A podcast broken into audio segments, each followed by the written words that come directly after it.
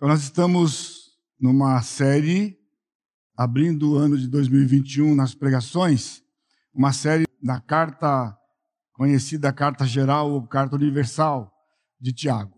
Hoje nós vamos terminar o capítulo 2, é uma série de 11 mensagens, então nós vamos até o final de março, onde está sendo feita uma exposição, verso por verso, desta carta. Antes de ler o texto, deixe-me fazer alguma, eh, dar, algumas informações a benefício dos novos, aqueles que nos acompanham pela internet, visitantes, e também para você de mais tempo, apenas um lembrete. Né? Eu tenho até mencionado desde a primeira exposição aqui, né? talvez principalmente para os novos, a questão de aparecer muitos vocábulos e muitas coisas da língua do Novo Testamento. Então, note o seguinte: a Bíblia ela é a palavra de Deus. Isso pode ser uma coisa tão corriqueira no nosso meio. A Bíblia é a palavra de Deus, é a palavra de Deus, é a palavra de Deus, né? Mas há uma coisa muito profunda e importante quando se fala que ela é a palavra de Deus. Ela é exatamente, exatamente aquilo que Deus entendeu que o seu povo, os seus filhos deveriam saber a respeito dele e de tudo e do seu plano.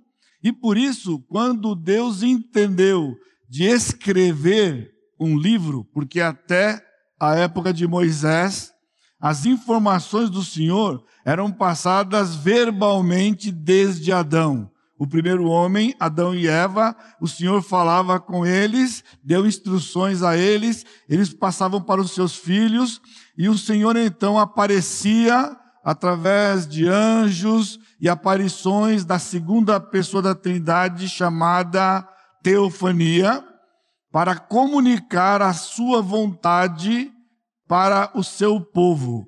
E isso se estendeu até os dias de Moisés, isto mais ou menos 1500 anos antes de Cristo, quando entendeu o Senhor que esta passagem oral comprometia o conteúdo. Guarde bem essa expressão, comprometia o conteúdo. Então, com o objetivo de preservar o conteúdo daquilo que o Senhor estava passando, ele decidiu usar homens para escrever a palavra. E para tanto, o Senhor deu uma língua nova para o homem. Porque Abraão, sendo caldeu, a, a, Abraão falava o caldaico, o garítico, que seja a língua daquela época, e saindo de lá em obediência ao Senhor e indo para a Palestina, para a terra, a terra da promessa, então dele sairia um povo. E um povo é um grupo, é como se fosse uma etnia, um grupo que vai procriar e começar uma nova nação, mas o que caracteriza uma nação também é uma língua peculiar. E sendo assim, o Senhor deu uma língua para eles chamada hebraico.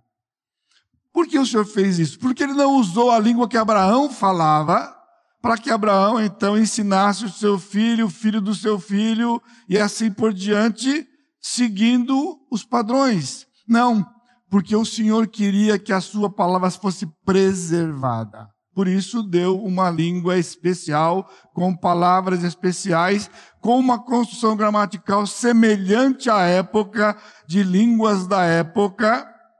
Isso durou até o fim do Velho Testamento.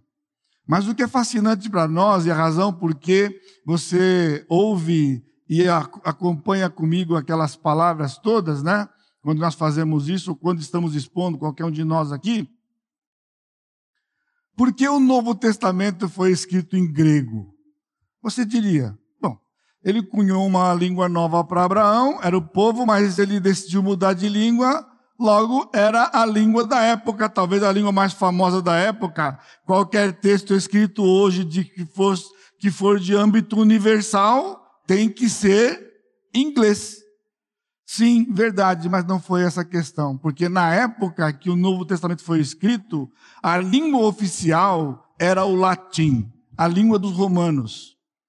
Mas então o Senhor decidiu escolher o grego, que era um povo 150, 200 anos antes dos dias do Novo Testamento, ou seja, por 200 anos, a língua do mundo era o latim, por causa do povo romano.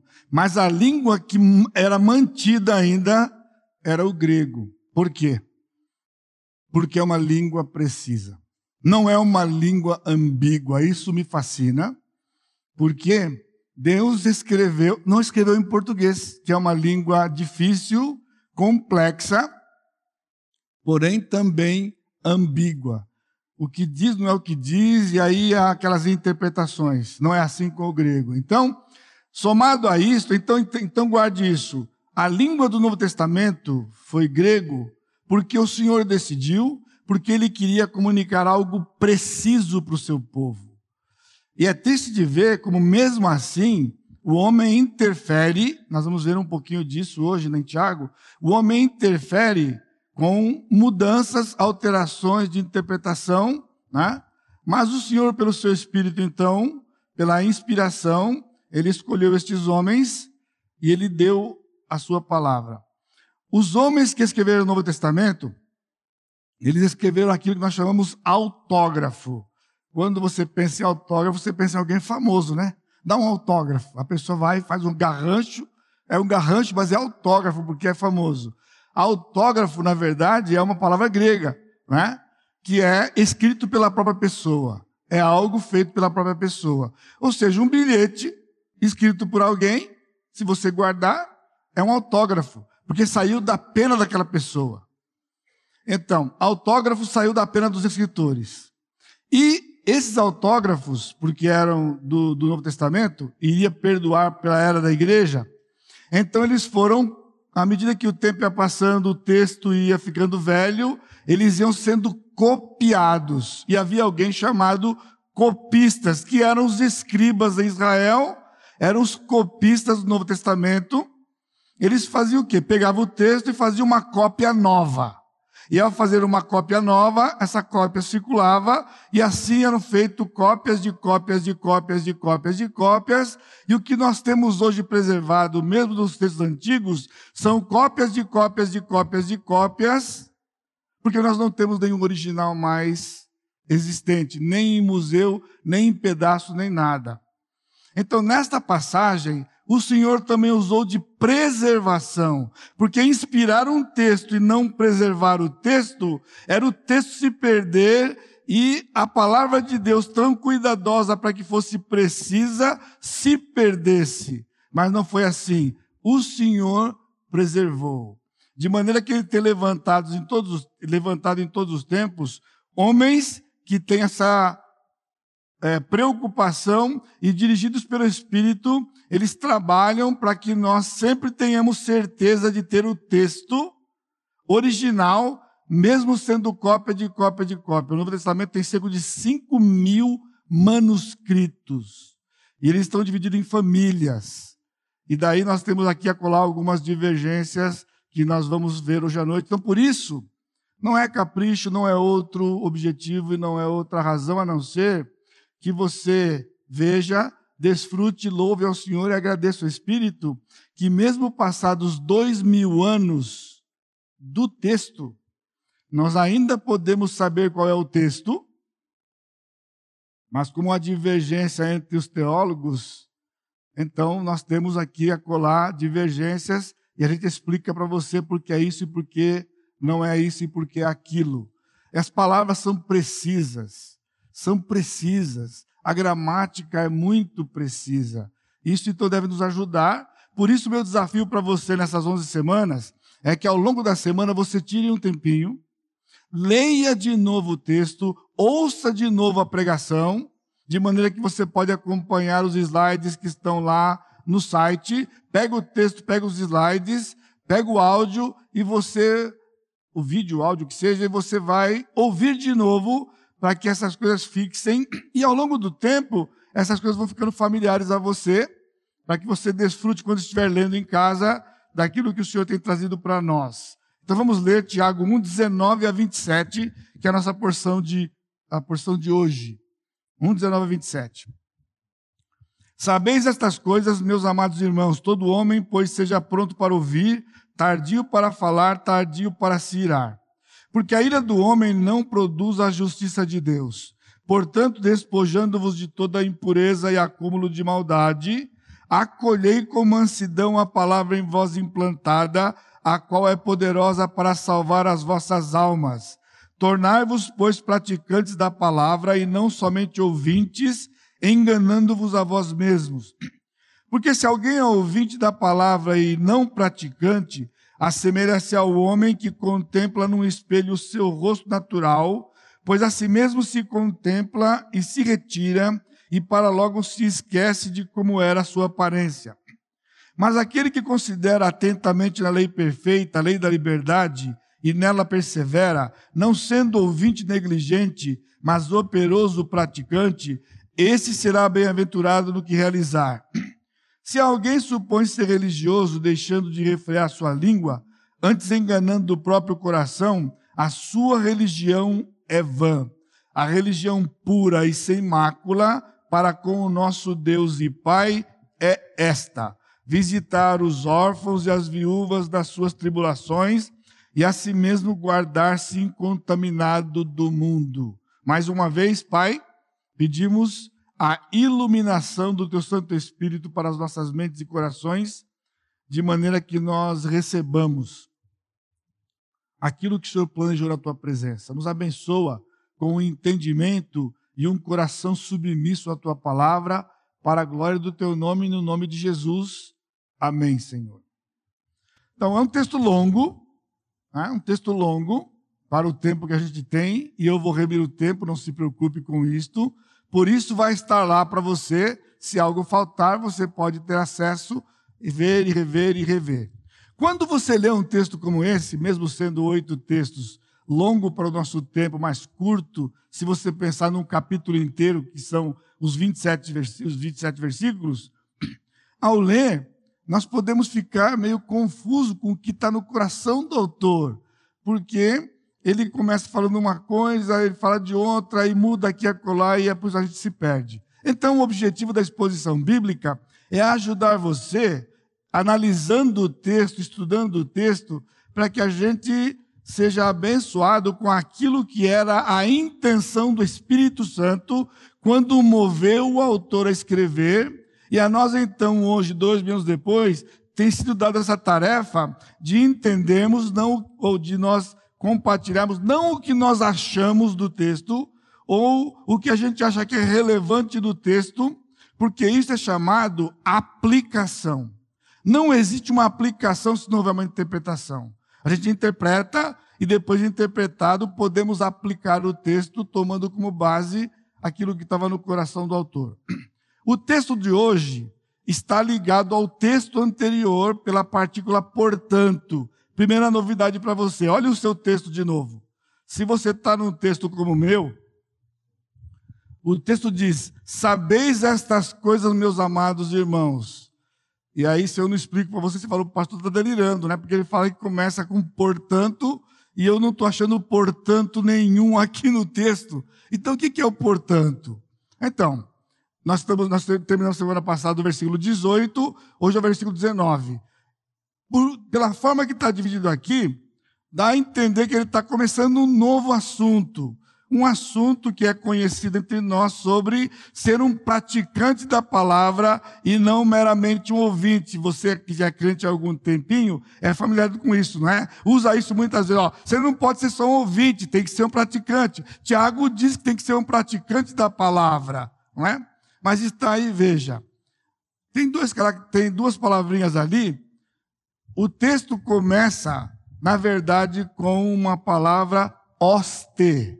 E alguns manuscritos, dentre esses 5 mil, eles têm a palavra iste. Se você olhar aí, os caracteres são parecidos, a não ser o primeiro, que é um ômega, e o, e o da segunda palavra, um i.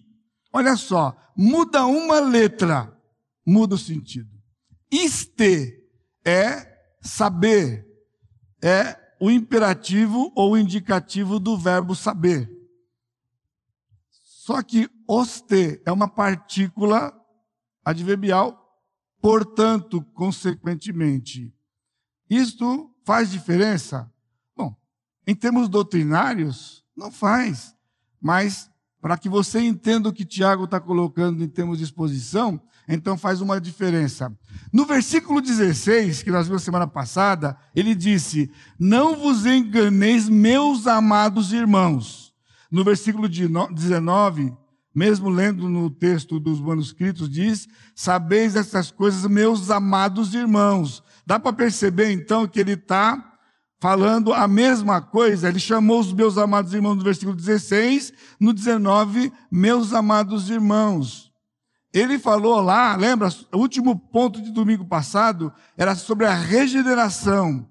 Deus nos gerou. O incrédulo é morto por aquela sequência. Lembra? O pecado, o, a tentação da luz do pecado, o pecado gera morte. Mas o Senhor então nos gerou pela palavra, de maneira que nós fomos regenerados e não estamos mais naquela sequência para a morte. Nós já recebemos vida e vida eterna.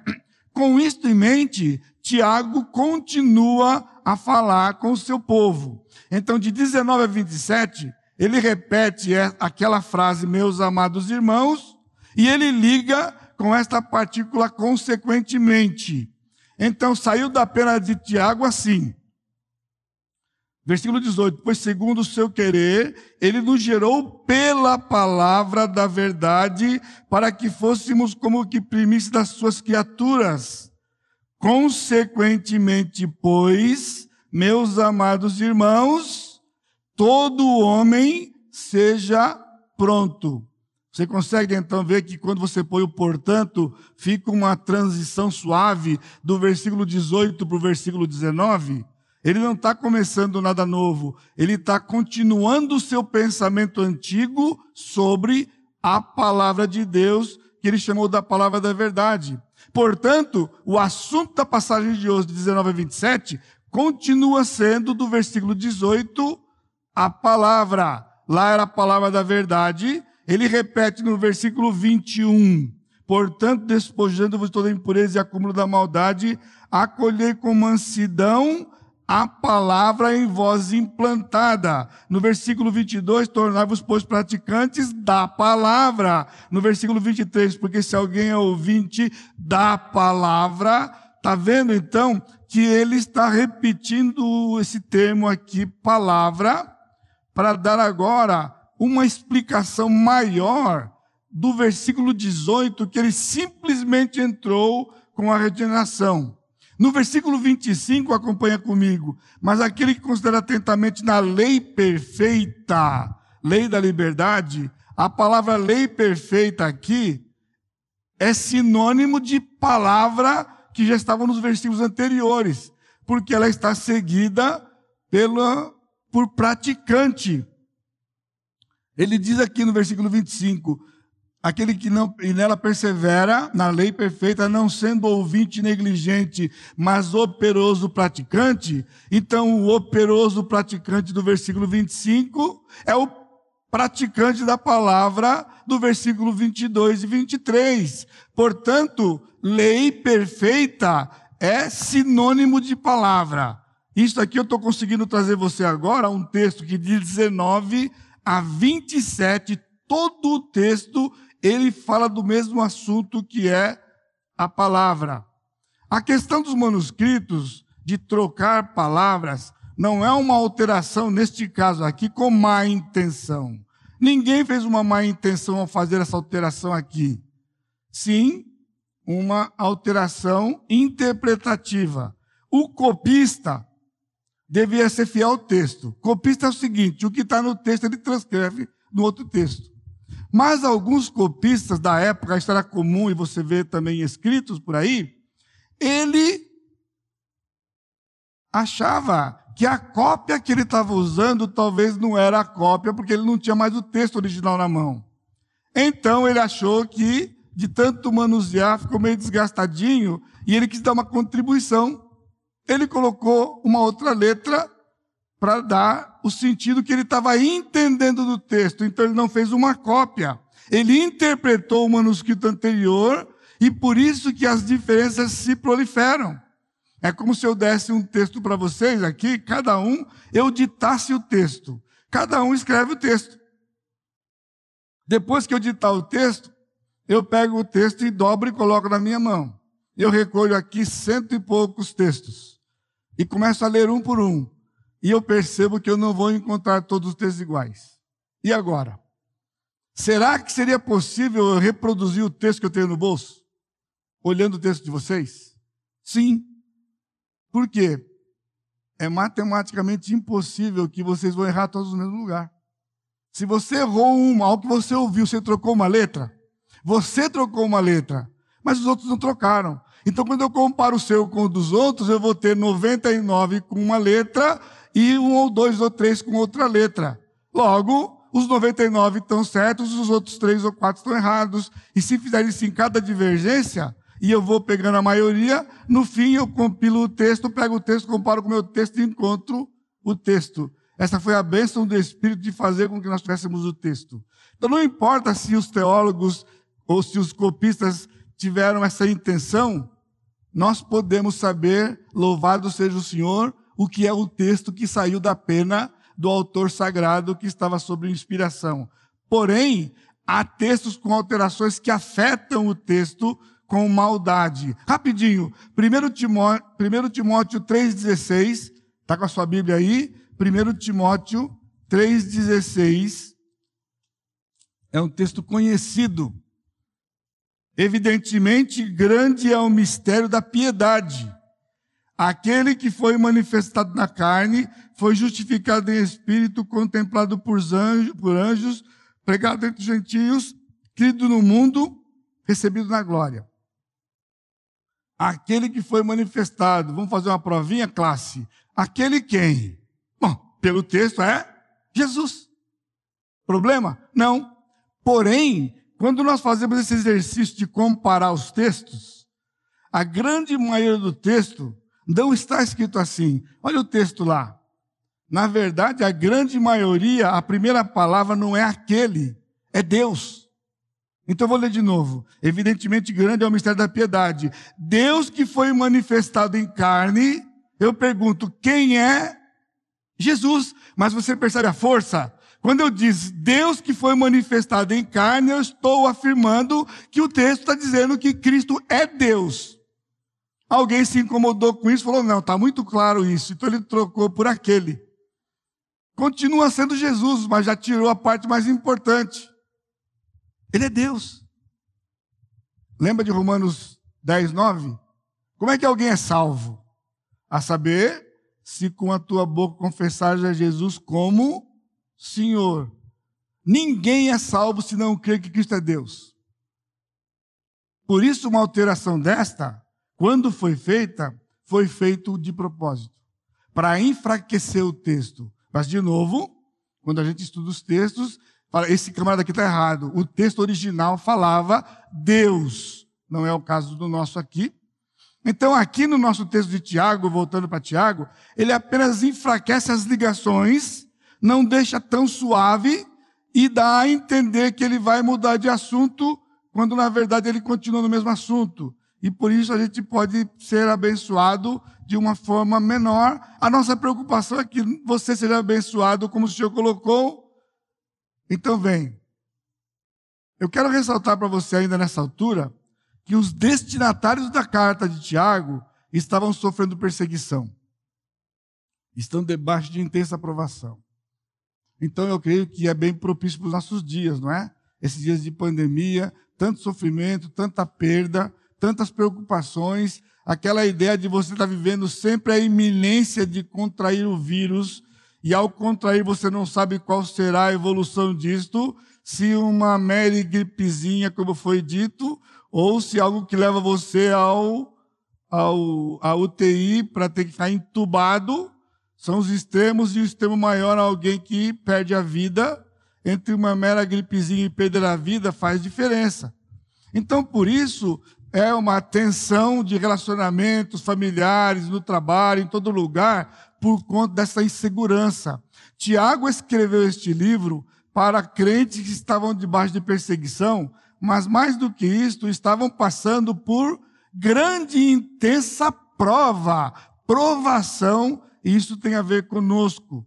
Então, Tiago vai explorar o fato de que a palavra da verdade do versículo 18, que nos regenera, é também a palavra perfeita que nos guia quando vivemos a vida cristã e atravessamos provas. Você entende por que ele continuou 19 a 27?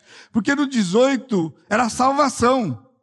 E infelizmente muitos acreditam isto. Agora que você está salvo, aleluia, tudo vai dar bem para você, tudo vai dar certo, é um positivismo total né? Você não vai ter mais problema na sua vida e qualquer problema que você tiver vai ser superado facilmente. Não é verdade. A palavra que nos regenera, ela também é a palavra perfeita, completa, que vai nos guiar durante toda a vida. Não, não paute a sua vida cristã na palavra e você vai sofrer. E vai sofrer. Porque positivismo não adianta, porque quando a coisa pegar, você vai descobrir que você está numa cama furada. Isso é triste. Tem sido, tem sido feito isso com o Evangelho e nós não podemos permitir. Então, Tiago, mais uma vez, como um pastor amoroso que ele era,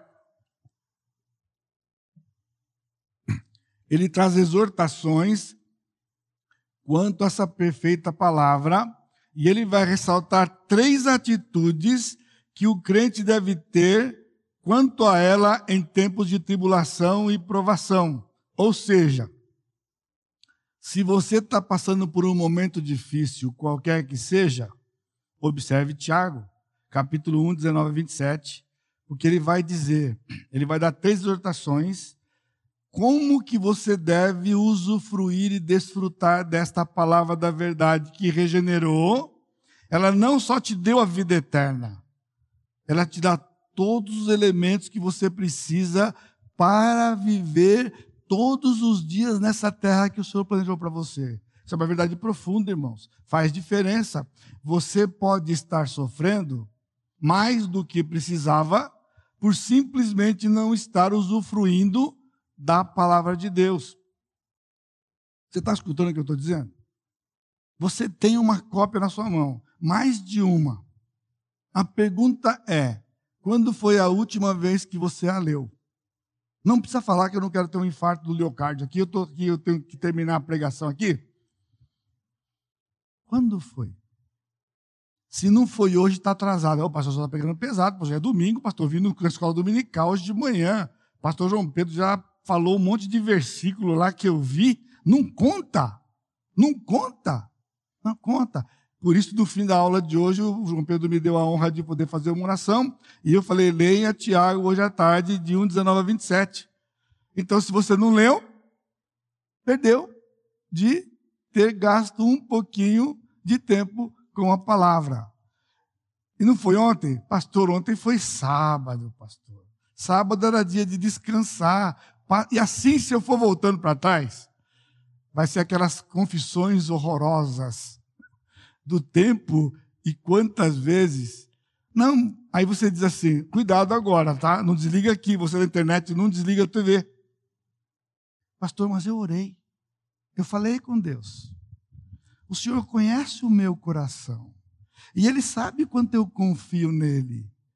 E eu falei para Ele do meu problema. Você acha que é simples assim? Isso não é simples assim. Não é simples assim. Se fosse simples assim, eu tinha a palavra. Ele só mandava orar. Está com problema? Ora ao Senhor. E tudo vai ficar resolvido. Sim, ter acesso a Deus é fundamental. Nós buscamos o Senhor em oração. E o que o Senhor faz quando você busca o Senhor em oração? Está ouvindo? Ele responde: Como? Ele manda você para a palavra. O que ele diz para você? Meu querido e amado filho, a resposta que você quer está na minha palavra. Agora preste atenção nisso. Qual é a sua próxima reação? Mas onde, Senhor? Afinal de contas, tem 1184 capítulos e alguns milhares de versículos. Aonde está? Por isso o Senhor, na sua soberana graça, deu para vocês pastores, líderes, que quando você estiver numa situação como essa, você venha e diga: Pastor, eu estou com uma situação assim. O que a palavra de Deus diz?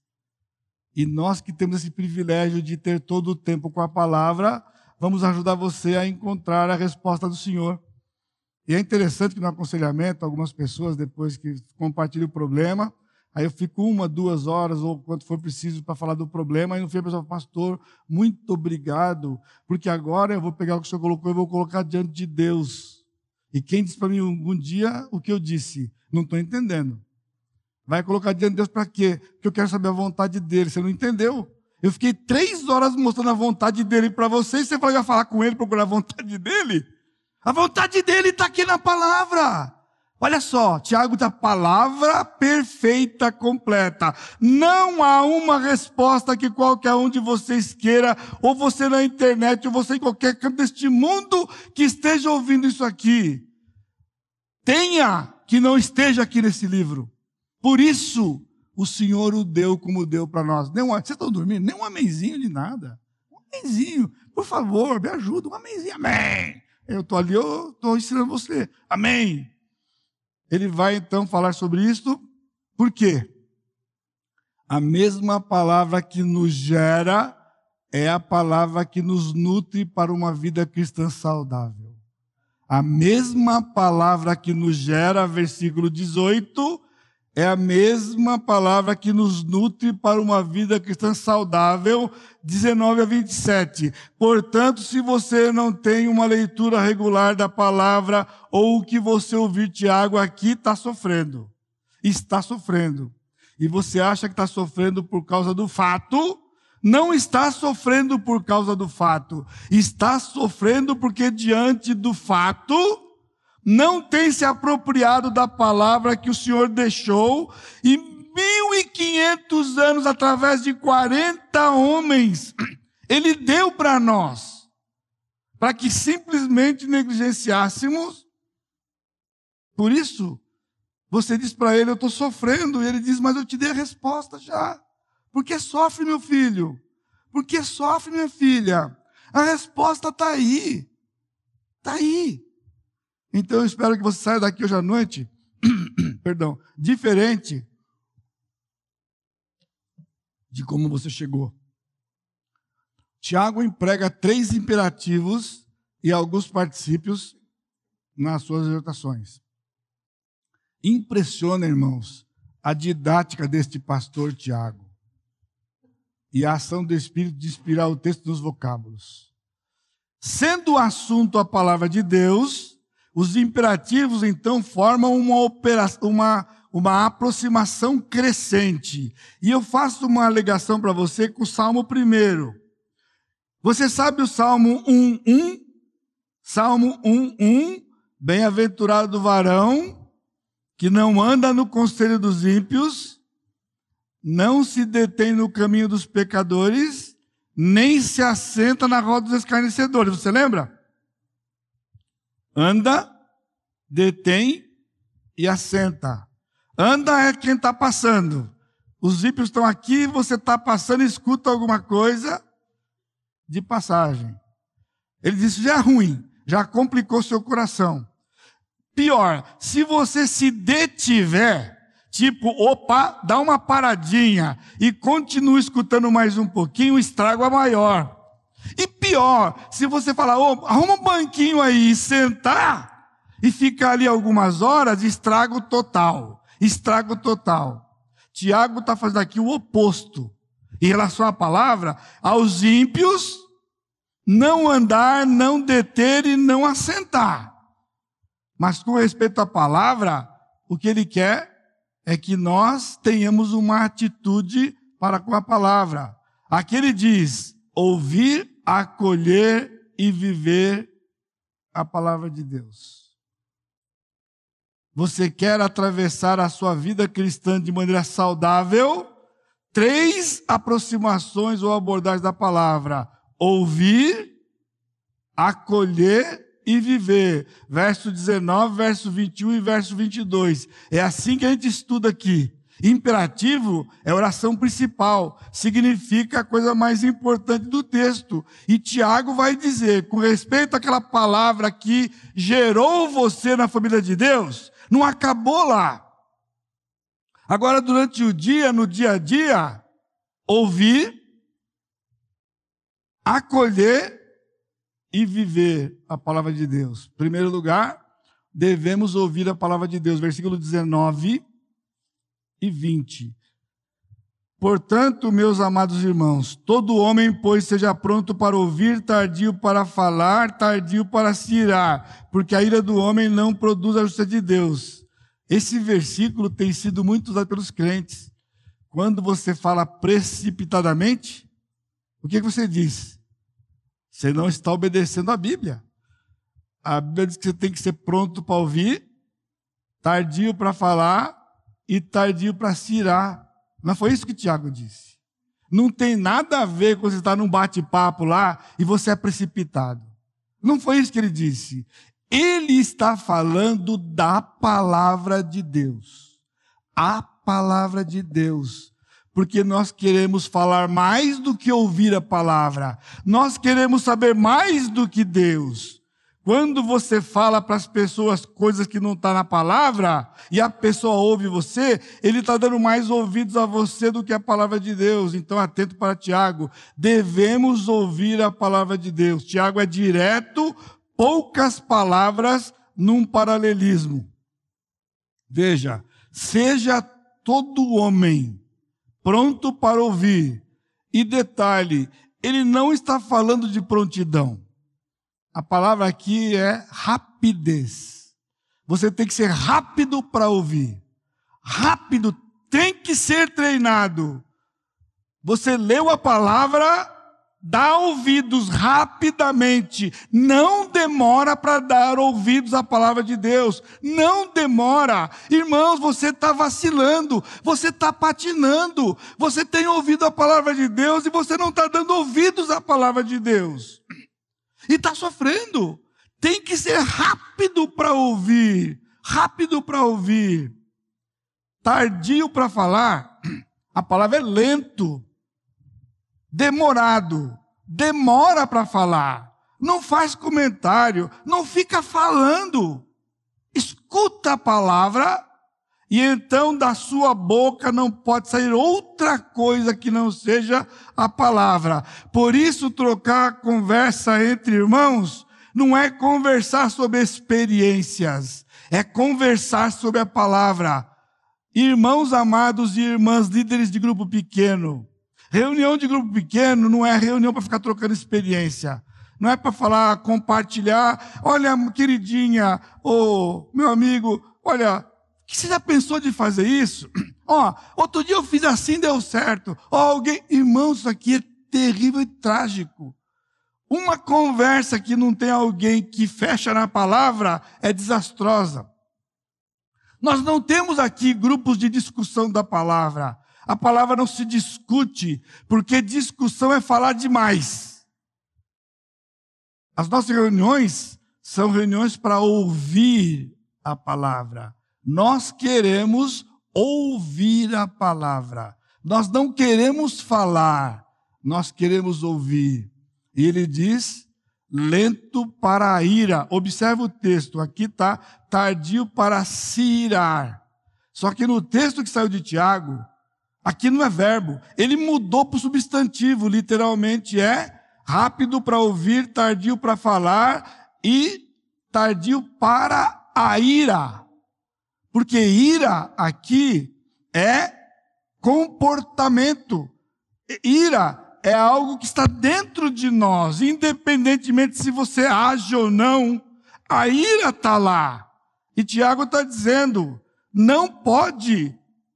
A ira, olha só, nós vamos ver aqui, Tiago, de todo o Novo Testamento, é o autor que dá a definição mais profunda sobre a ira em apenas algumas poucas palavras.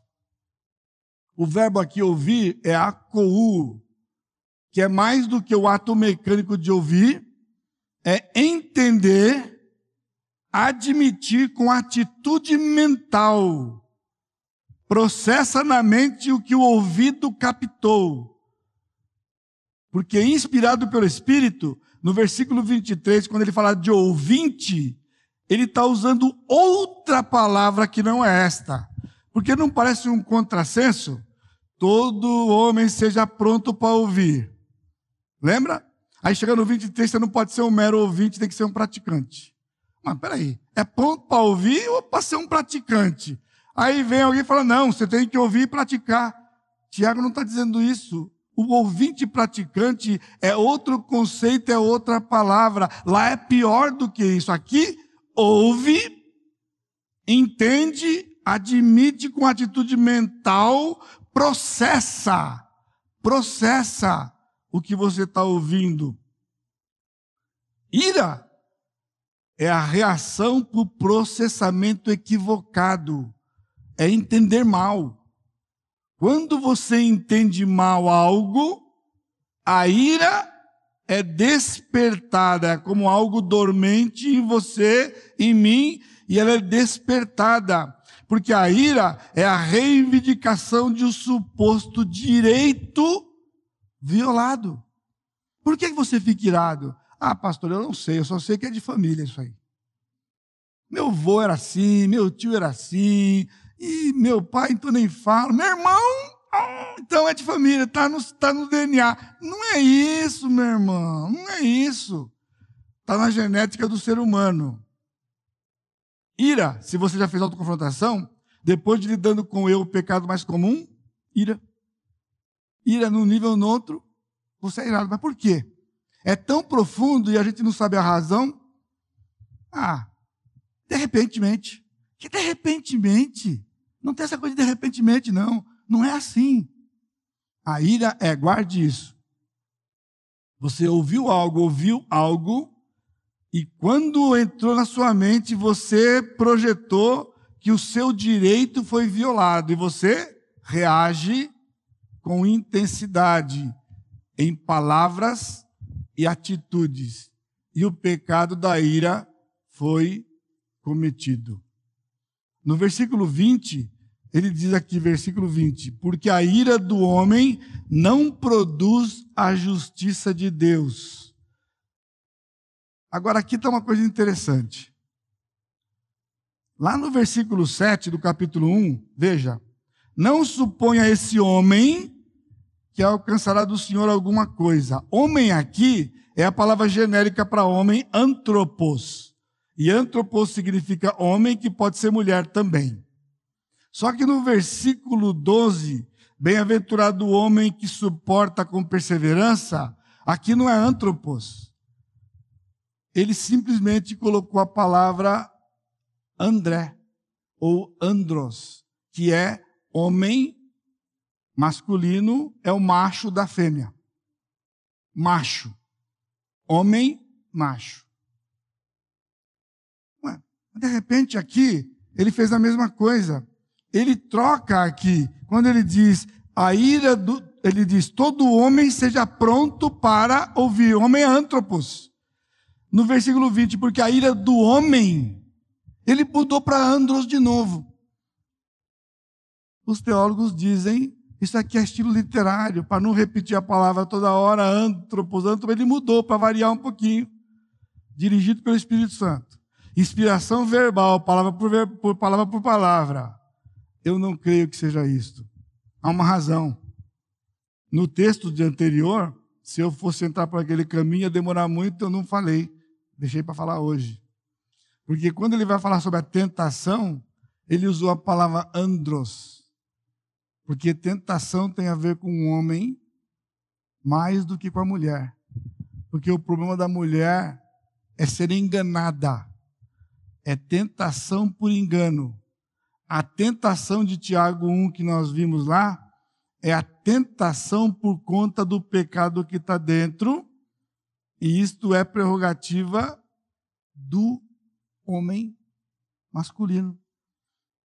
Aqui, por que, que ele trocou a palavra que a ira do homem não produz a justiça de Deus? Porque em tempos de perseguição, o homem ficava irado e ele, como líder de cabeça, ele contaminava as mulheres e crianças, porque ele está reivindicando um direito. Então não significa que a mulher não fica irada, mas a mulher fica irada pessoalmente, o homem, na sua prerrogativa, ele fica irado e ele contamina. Adão pecou, mas quem comeu primeiro? Não foi a Eva? Mas o pecado entrou no mundo através de Adão e não através de Eva. Porque o Senhor responsabiliza o homem. Por isso, irmã, não fica triste com essa coisa de liderança e submissão, não. Submissão é seu lugar de conforto. Porque quando o bicho pega, pega para o homem. Não pega para você. Pega para o homem. Ser homem significa isso. Vai ter que prestar contas para Deus do fato de ser homem. Porque tem mulher por aí que diz assim: ah, porque eu não nasci homem. Olha que coisa mais feia.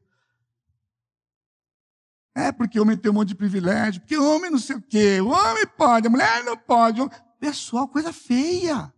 Isso aqui é contra a palavra. Ser homem é ser responsável, é aguentar a bucha. Porque quando o homem vier, quando Deus vier, não vai falar com a mulher, não. Por isso a serpente falou com a mulher. A serpente falou com a mulher porque o Senhor falou com Adão. Ali era uma afronta a Deus. Por que falar com ele? Porque eu não posso falar com você. Essa coisa do feminismo aí, pessoal, começou lá no jardim. Tão velho quanto Adão e Eva. E até hoje o pessoal acha que é inédito.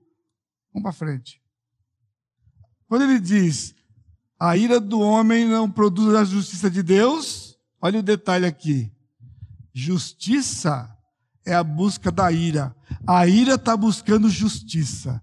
E ela quer justiça própria. Seu direito foi violado, você quer vingança, você quer ira, você quer sangue. E então. E você quer voar no pescoço. Ira pura. A sua ira não vai provocar a justiça de Deus. A justiça de Deus, meus amados irmãos, está revelada na palavra. Porque Deus é o único que é justo e verdadeiro. Não é a sua reação que vai trazer a justiça. Segundo, versículo 21. Portanto, despojando-vos de toda impureza e acúmulo da maldade, acolhei com mansidão a palavra em voz implantada, a qual é poderosa para salvar as nossas almas. Acolher é o segundo imperativo. Acolhei, não é sugestão. Deus não dá sugestão, Deus dá ordem. Porque nós não fazemos naturalmente. Notem o crescente da palavra de Deus. Dexaste significa receber, reter. Você ouviu, você processou na mente, admitiu, agora você tem que reter. E essa palavra aqui, quando ele diz a palavra implantada em vós. Essa palavra aí, ó. Enfuton significa que a palavra está implantada. Naquele dia que o Senhor regenerou você, ele implantou dentro de você a palavra. E essa palavra foi implantada dentro de você na pessoa do Senhor Jesus Cristo. O Espírito Santo habita você e você tem todas as condições de entender esse livro, viver esse livro e ser abençoado pelo livro. Você que assiste, você aqui, ter Cristo como Senhor é importante. Que quando ele passa a ser Senhor, ele passa a morar. E quando ele passa a morar, traz o Espírito Santo. E o Pai vai morar. Ele diz: Eu e o Pai vamos morar, o Espírito Santo vai morar, Deus está dentro de nós. E então nós temos todos os elementos para entender o texto entender a palavra e viver a palavra. E aqui algo interessante. Tiago está usando a mesma linguagem de Paulo. Aí você lembra da nossa primeira aula? Ah, 300 anos negava o livro, dizendo que era contra Paulo. Quantas vezes nessas três semanas eu tenho mostrado para você que Tiago e Paulo eram um em carne? Corda e caçamba. Os mineiros falam assim. Um em carne é coisa de nordestino. Veja bem, Ele diz aqui despojar e revestir. É familiar para você? Despojando-vos de toda impureza e acúmulo de maldade. Qual que é o revestir? Acolhei a palavra em voz implantada com mansidão. Despoja a impureza e o acúmulo de maldade. Impureza aqui é ruparia. É uma palavra diferente, é interessante. Impureza aqui significa sujo, poluído, que também é defeito moral. Mas não é a impureza das obras da carne, porque lá Paulo usa outra palavra.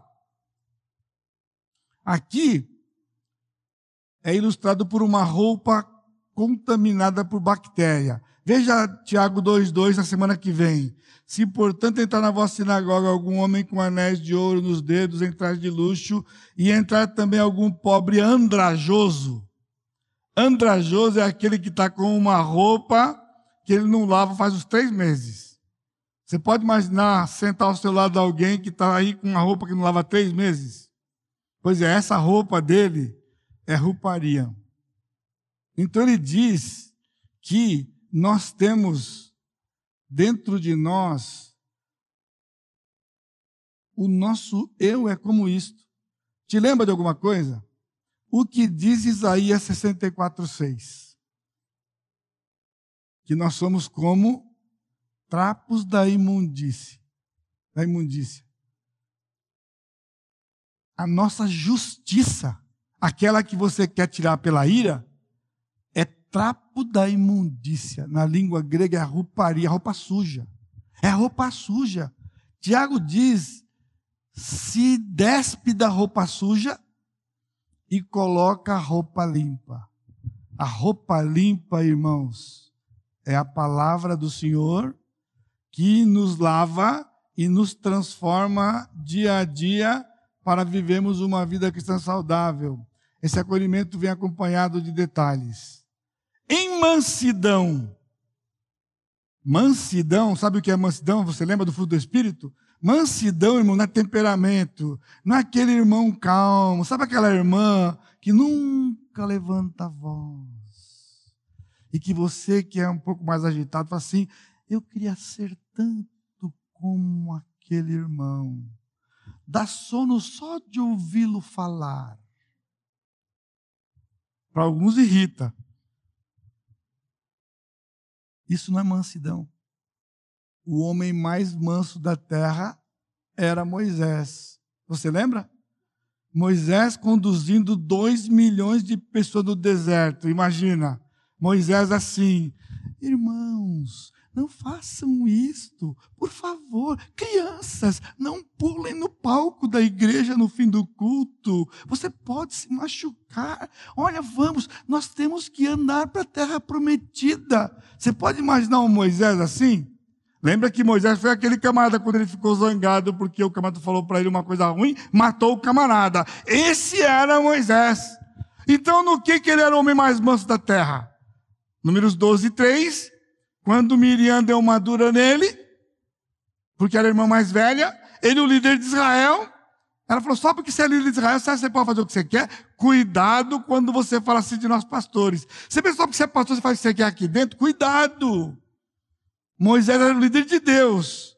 Mesmo sendo a irmã mais velha do cestinho, ela, ela, ela convivia com Moisés como se fosse sempre o bebezinho do cestinho. Miriam, tome intento, menina. Fique, cuidado. O Senhor diz que Moisés não fez nada, ele não foi lá e deu uma dura nela, não reclamou, não explicou nada. O Senhor apareceu e disse: leprosa. Agora, leprosa. O Senhor reivindicou o direito de Moisés.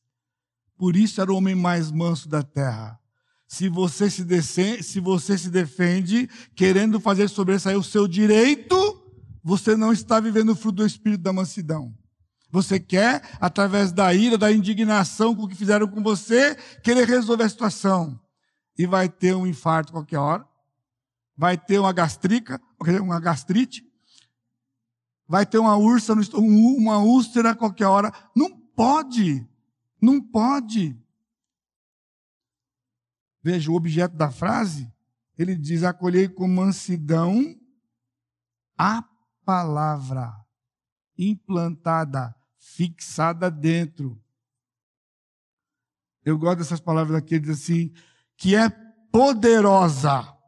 Me perdoa aqui, mas essas palavras aqui, poderosa, não, não explica o que ele quer. Poderosa é advérbio. Aqui é poderenta, se existisse, que é um verbo adjetivado, que está traduzido que é, a tradução é perfeita, que é poderosa.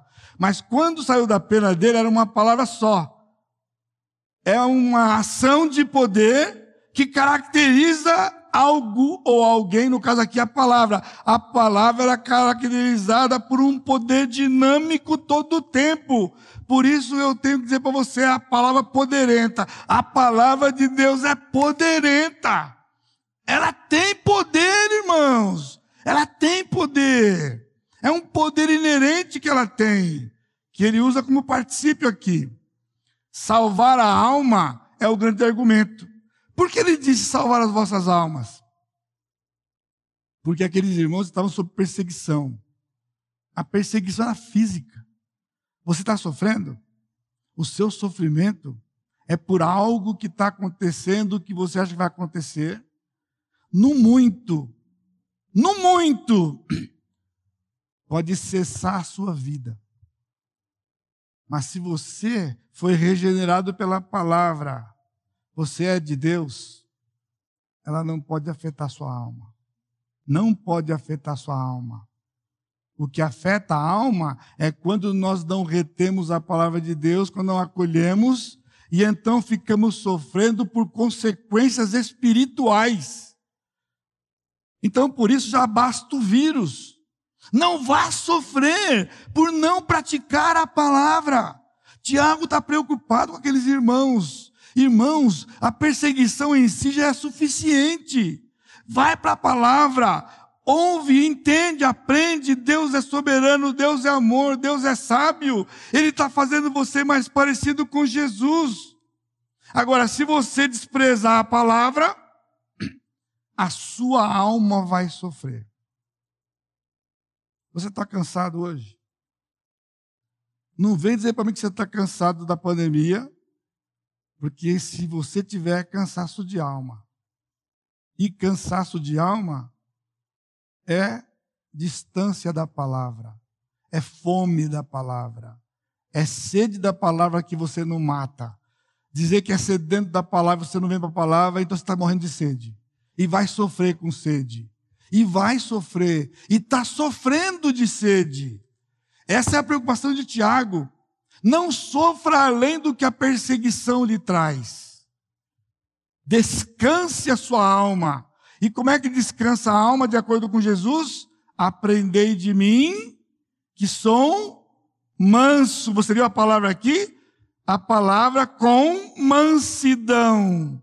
Jesus era manso, Jesus não reivindicava os seus direitos, foi julgado injustamente, não reclamou. Como ovelha, ele foi para o matadouro. Irmão, irmã, seja como uma ovelha.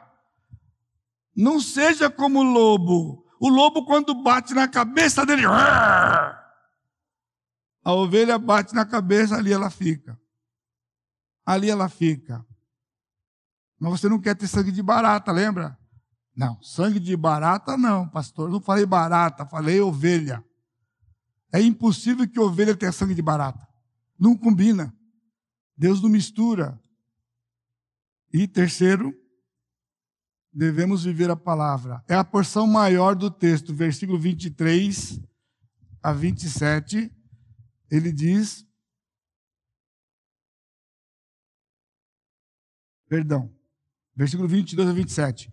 Tornai-vos, pois, praticantes da palavra. O imperativo é o tornar praticante, por isso nós devemos viver a palavra.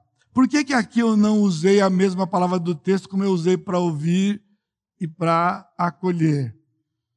Porque quando Tiago expandiu, isso era tão importante que ele colocou muitas informações e se colocasse aqui, devemos ser praticantes da palavra, como infelizmente muitas é falado, ia ser pobre demais. Nós vamos, eu tenho, eu espero que o Senhor me conceda graça nos minutos que estão faltando, que eu consiga mostrar para você que o praticante aqui é muito mais profundo do que a gente pensa de praticante.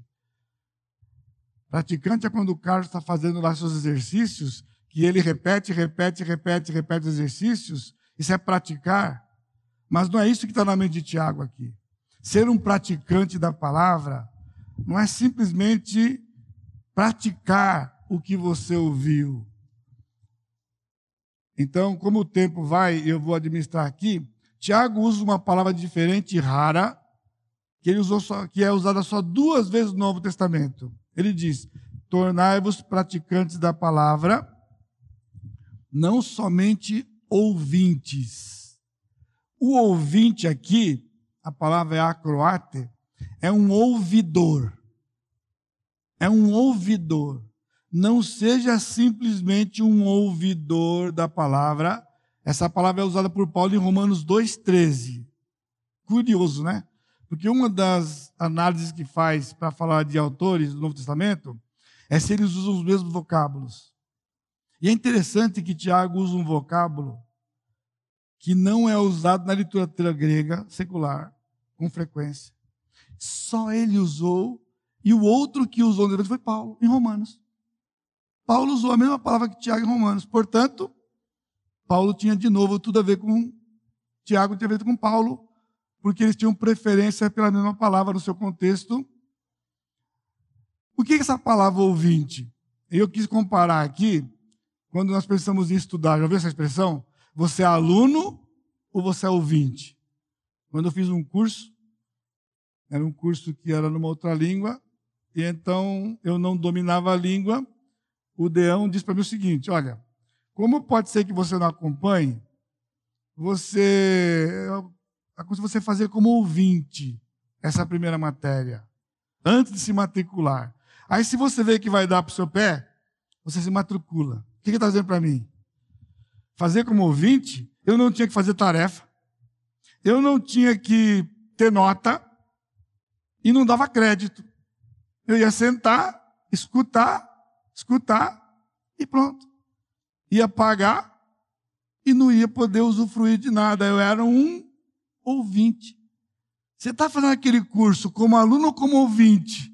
Você fala como ouvinte, mas todo mundo é ouvinte. Não, é esse aspecto. Eu não tenho compromisso com o curso. Exatamente isso que estava na mente de Tiago e de Paulo quando usou em Romanos. Eu pergunto, não dar-se-ia o caso de que você tem sido um ouvinte e não um aluno, não um discípulo? Porque discípulo é o que temos que ser. O discípulo é um aprendiz, o discípulo é um seguidor, o discípulo é um imitador e o discípulo é um reprodutor, a mesma espécie. Se você é discípulo de Jesus, você vai levar outros a se tornarem discípulos de Jesus, ser e fazer discípulos. Agora você pode estar sendo um ouvinte. Todo domingo você vem, você ouve, na linguagem popular entra aqui, sai aqui e não vem para aqui.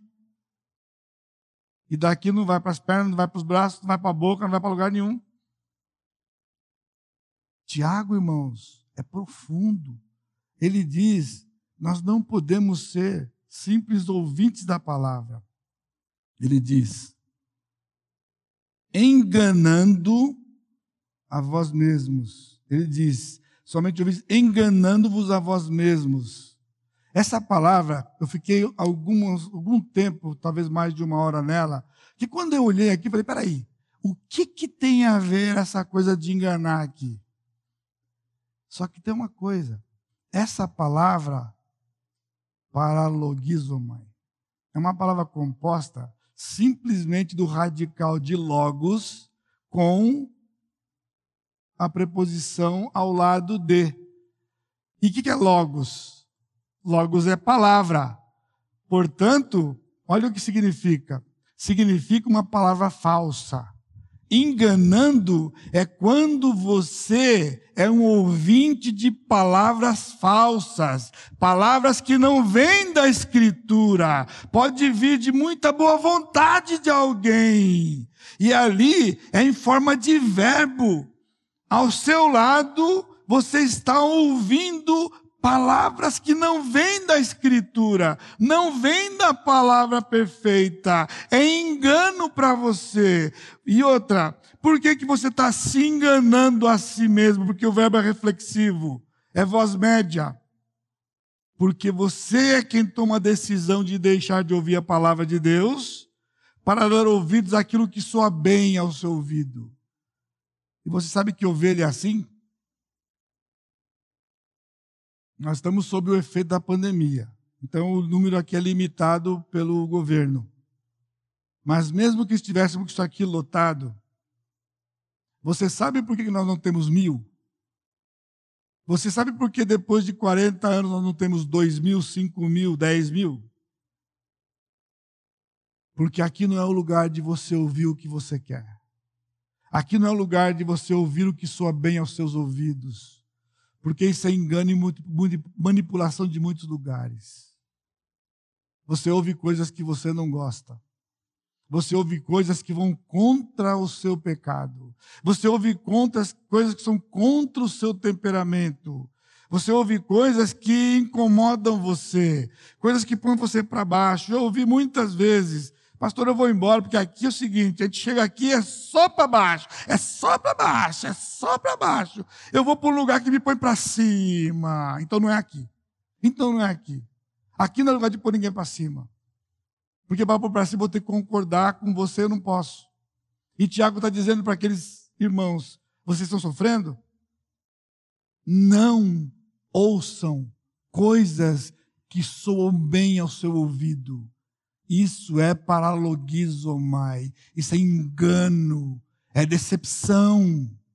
Você precisa ouvir a palavra da verdade, a palavra perfeita, por mais que lhe doa, por mais que machuque.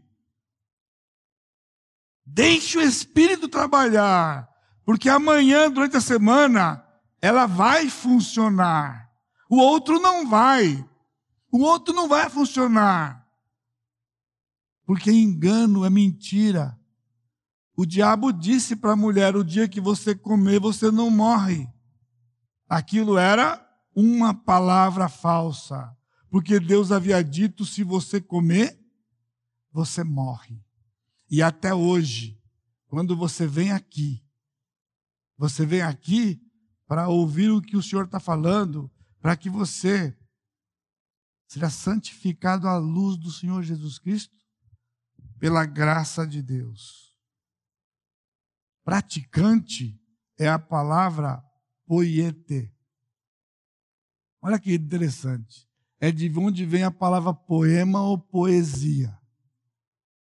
Tiago está dizendo que ser praticante aqui é um fazedor, que a gente não usa essa palavra. Mas é o que está escrito literalmente. Você é um fazedor. Quando os meus filhos eram crianças e eu consertava as coisas da minha casa, e eles me pediam para consertar os seus brinquedos, consertar as coisas em casa que os incomodavam. E então, logo, eu estou vendo aqui, você lembra? A Pamela lembra. Se a Karen estivesse aqui, ela ia lembrar. O Rafa ia lembrar. Eles disseram, mãe, o pai é um consertor. O pai é um consertor. Porque ele conserta as coisas. Vindo da criança era engraçado, né? Porque na cabeça deles, quem conserta é um consertor. Para Tiago, quem faz é um fazedor. É um fazedor. E detalhe, não é um fazer qualquer coisa. A palavra poema significa que alguém parou, tem um assunto, um tema, e ele compõe compôs algo que tem rima, que tem significado, então é fabricar alguma coisa nova e inédita. Eu fico, é uma das coisas que me impressiona na minha vida, quando falo em termos de arte, pessoal. Quantos milhares de canções eu já ouvi na minha vida desde que eu me entendo por gente? E não há duas iguais. Nem no Brasil e nem no mundo em época nenhuma. Você sabia disso? Porque se for igual é o quê? Plágio. Se for parecido é plágio. O ritmo tem que ser num ritmo igual, mas não pode ser a melodia igual. O ritmo é um que é igual para os ritmos samba e que seja lá, mas a melodia é inédita, há detalhes diferentes, porque o poeta, o escritor, quando sentou, o músico, ele tinha que pensar numa letra. Não sei se vocês lembram anos atrás, um cidadão compôs uma música em 1 Coríntios 13. E ele jurou que era dele. Falaram, mas isso aí está na Bíblia. Não, mas fui eu que compus. Ele nunca negou. Ele sempre afirmou que foi ele que compôs aquela música. Irmãos, está aqui no texto. Está no texto. Então, o Tiago está dizendo que ser um praticante da palavra é alguém que pega a palavra e vive aquilo com intensidade e profundidade, como alguém que faz um poema. E ele vai repetir essa palavra no texto aqui várias e várias vezes. Ele torna em ação aquilo que ele ouviu, entendeu e acolheu. O que? A palavra de Deus. A palavra escrita ela vem como um poema para nós, e nós temos que ouvir, reter e então viver. Por isso que nós devemos viver a palavra de Deus, viver o que ouvimos e o que acolhemos, para que nós recebamos de Deus as bênçãos. Ele diz: porque aquele que não é um praticante ou um fazedor da palavra, ele é como alguém que a si mesmo se contempla. Eu dei uma forçada aqui para mim mesmo, porque quando lembra quando eu falei do homem antropos e andros? Ele diz, versículo 23, se assemelha ao homem, andros, que contempla num espelho o seu rosto natural, ele se contempla e se retira e logo esquece. Desculpa as irmãs aqui, eu disse, de fato era homem, porque mulher não é assim não. Homem olha no espelho e esquece, mulher não esquece não. A mulher olhou para o espelho, se ela não gostou, não tem essa de esquecer, ela não esquece de jeito nenhum. Uma passada no espelho, o homem pode ficar meia hora diante do espelho, e quando ele sai, ele não lembra o cabelo estava arrepiado, ele não lembra que estava ruim. Tiago puro aqui ele se contempla e, e esquece. E ele esquece. A mulher tem que estar sempre dando dica: arruma sua camisa, arruma seu sapato, arruma seu cabelo. Direto, porque o cidadão. Agora, você precisa falar para a mulher ela fazer isso? Precisa. Ela bateu no espelho, não está bom, ela conserta. Ela conserta. O espelho ajuda. Tiago diz que ser um ouvinte, um ouvidor, lembra? E não ser um praticante, se retira. Interessante que retira um tempo de verbo especial. Significa que ele saiu e não volta mais. Ele passa no espelho, ele vai embora e não volta para o espelho. Ele não volta. Ele esquece porque ele não volta para ver de novo. Ele não volta para ver de novo. O ouvidor, essa palavra também é especial, porque ela é um leitor. É aquela leitoria rasa que você faz para cumprir tabelinha, que você leu e não guardou nada. Você conseguiu ler um capítulo e quando você acabou, por isso, não cumpra a tabela. Tem um versículo. Mas medite, estude, retenha para que você possa então viver aquele texto. Quando nós somos uma igreja bíblica, uma comunidade é, viva e relevante nesses dias, resgatando biblicamente a Atos 2, nada mais é do que fazer isso aqui. A gente lê o texto, retém o texto e faz uma reflexão. Estamos vivendo o texto ou não? Se não estamos vivendo, temos que passar a viver. Esse foi o combinado trinta e tantos anos atrás.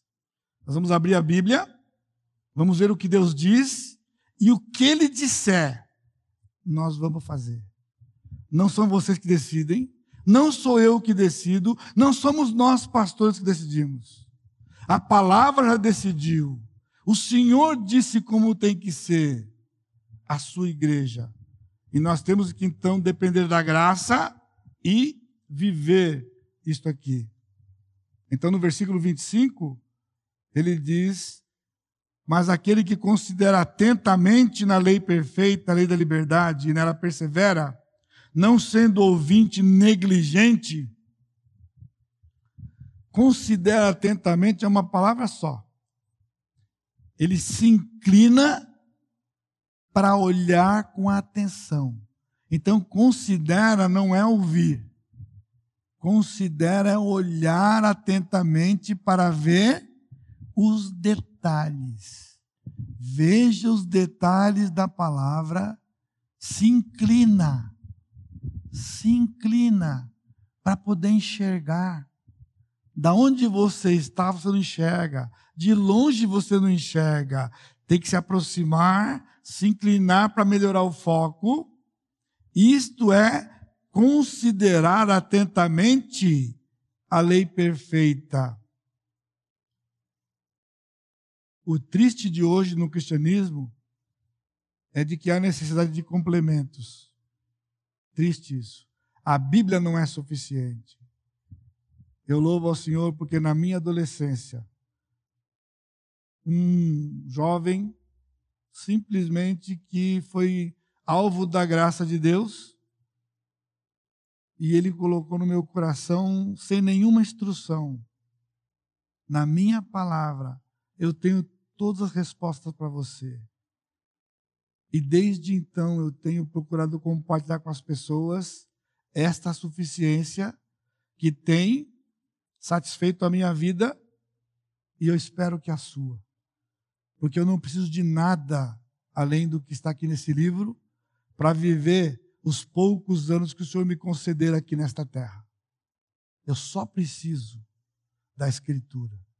E você só precisa da Escritura. Você está entendendo o que eu estou dizendo? Eu não estou dizendo que nada, outras coisas é inútil. O que Deus tem dado é útil. E não vai misturar com o que está acontecendo hoje politicamente, tem gente, aí eu fiquei triste essa semana, que tem gente usando os veículos da igreja aqui, sociais, para ficar falando de coisas que você nunca escutou aqui dentro. Misturando vacina com o futuro, com o fim do mundo. Você nunca ouviu algo parecido, semelhante. Nunca! De comparar essas coisas. Vai sair a vacina, você vai tomar a vacina, e se você não quiser tomar, é uma decisão sua. Mas não vem dizer que a Bíblia é anticristo, não vem fazer um negócio desse, e por favor, não põe meu nome. Não põe meu nome nesse negócio. Ah, porque o pastor ensina escatologia, eu ensino escatologia. Eu não ensino esse tipo de coisa. Nunca ensinei. E tem gente aí que fica comprando. Sabe o que é isso? Logi, paralogismo. São palavras falsas que estão saindo por aí. E o pessoal está usando esse veículo. Não use isto. Use a escritura. Se o Senhor deu inteligência para o homem fazer, e ele está fazendo, confie no Senhor e faça o que você achar melhor. Tome, e se for obrigado, você vai ter que tomar. E se não for obrigado, você dizer, decida. E não fica contaminando ninguém. Deixa cada um decidir. Cada um decidir. Porque a nossa confiança está no Senhor Agora, nós precisamos tudo para nossa alma nesse lugar, nesse, nesse livro aqui. Para vivermos uma vida decente aqui neste mundo. Porque ela é lei completa, suficiente, nada faltando. O negligente esquecido é o do espelho. Então, Tiago conclui com, com prática. Eu tenho cinco minutinhos. Ele contrasta o que faz ritos. Veja o versículo 26. Se alguém supõe ser religioso, quando você está lendo, você pensa que ele mudou de assunto, né? O que, que tem a ver o religioso com essa coisa aqui? O que, que tem a ver? Ele está dizendo que religioso aqui é a pessoa que vive de rituais. Nós não vivemos de rituais. Nós não vivemos de rituais. E guarde isso. Cristianismo não é religião. Não é religião. Religião vem do latim religare. É o homem tentando se ligar a Deus através de alguma coisa que o homem faz. Cristianismo é Deus vindo resgatar um homem que não quer ser resgatado e o Senhor soberanamente resgatou esse homem. Isto é o que está na Escritura. Não é um homem buscando nada, porque o homem só busca ficar longe de Deus. Então nós não somos uma religião, e por isso nós não somos religiosos. Ele diz: o religioso, ele deixa de refrear a língua, ele usa aquele bridão do cavalo. Ele diz que tem que pôr, ele vai falar sobre isso no capítulo 3. Ele só está preparando o cenário aqui para os seus irmãos que estão em perseguição. Refreia a língua. Com todo respeito, eu não sei nem quem foi, eu sei que correu. Por isso eu não estou dando palavra de carapuça para ninguém. É para todos nós. Refreia a língua. Não fica misturando coisas. Aqui não é um lugar de cumprir rituais. Aqui é um lugar de vir, ouvir a palavra, acolher a palavra e viver a palavra. Ele diz, refreia a língua, enganando o próprio coração, a sua religião, ou seja, todo ritual que você faz é inútil, vão, oco. É o que ele está dizendo. Nas provações e tribulações, é natural colocar o foco em si mesmo. Guarde isso, irmãos, para encerrar. Porque ele fala de a religião pura e sem mácula para com Deus nosso Pai é esta: visitar os órfãos porque quando alguém passa por tribulação e sofrimento, é natural que ele se coloque, coloque o foco em si mesmo. Por isso, eu vou lhe dar hoje uma receita poderosa. Uma receita poderosa. Sai da caverna da aflição. Visita, socorre e consola. É isso que o Tiago está dizendo. Em vez de vocês ficarem sufocados pela perseguição, visita quem está precisando. Por isso que ele falou de viúvas e órfãos. São os vulneráveis. Levanta a cabeça, tem gente precisando de você. Quando eu fiquei doente alguns anos atrás, eu ficava num lugar sentado, focando o dia inteiro, uma televisão desligada. E ali eu ficava me afundando, me afundando, me afundando. É assim quando a gente está com aflição, com sofrimento. Então o Senhor disse: o mundo é maior do que essa cama, o mundo é maior do que esse lugar aqui. Levanta, vocês não têm noção do que foi. E eu fui ajudar alguém, porque eu encontrei uma oportunidade. Pensa que é fácil? Não era. Eu tive que fazer uma coisa que nem quando criança nunca lembro que alguém fez ou eu fiz. Debaixo de comando, eu comigo mesmo, você vai levantar da cama agora. E tinha 200 quilos eu pregado, amarrado naquela cama. Vai levantar agora. E eu me levantei. Você vai para o banheiro agora se arrumar. Vai, eu não queria ir. Vai. E assim cada coisa, entrar no carro, vai dar partida, porque cada detalhe desse eu queria voltar para aquele lugar que eu estava e ficar mais um tempo lá. E eu tive que ir para um lugar, enfrentar uma fila e debaixo de comando. Talvez você esteja assim, paralisado, sentindo-se coitado, coitada, e querendo que todo mundo olhe para você, o seu sofrimento. Tiago diz: a religião pura, sem mácula, para Deus nosso Pai. Ele começou com Gera no versículo 18, nosso Pai. E agora ele fala de novo. É essa: visitar as viúvas e os órfãos. A gente precisando de você em algum lugar. Por isso, pratique, viva a palavra. Porque a palavra é isso. Nós vivemos uns para os outros e precisamos uns dos outros. Isso é Tiago. E que o Senhor nos abençoe e aplique a sua palavra aos nossos corações. Amém? Nosso Deus bendito, te agradecemos, Pai, pela tua bondade para conosco. Teu amor, tua misericórdia para conosco. Obrigado pelas palavras do teu servo Tiago, quando o Senhor colocou no coração dele. Aqueles irmãos que sofriam naquela época, há irmãos sofrendo hoje, há irmãos que estão passando por intensa provação. Que a tua palavra venha como um refrigério, como um norteamento. As respostas estão aqui. Vamos ouvir a palavra. E então vamos acolher a palavra no nosso coração, meditar, estudar e então viver a palavra do Senhor. Vamos ser fazedores. O que o Senhor nos mandar, vamos fazer pela tua graça, para o teu louvor. E que a graça do Senhor Jesus Cristo, o amor de Deus Pai e a consolação do Espírito Santo seja com todo o teu povo hoje e sempre. Amém, Senhor.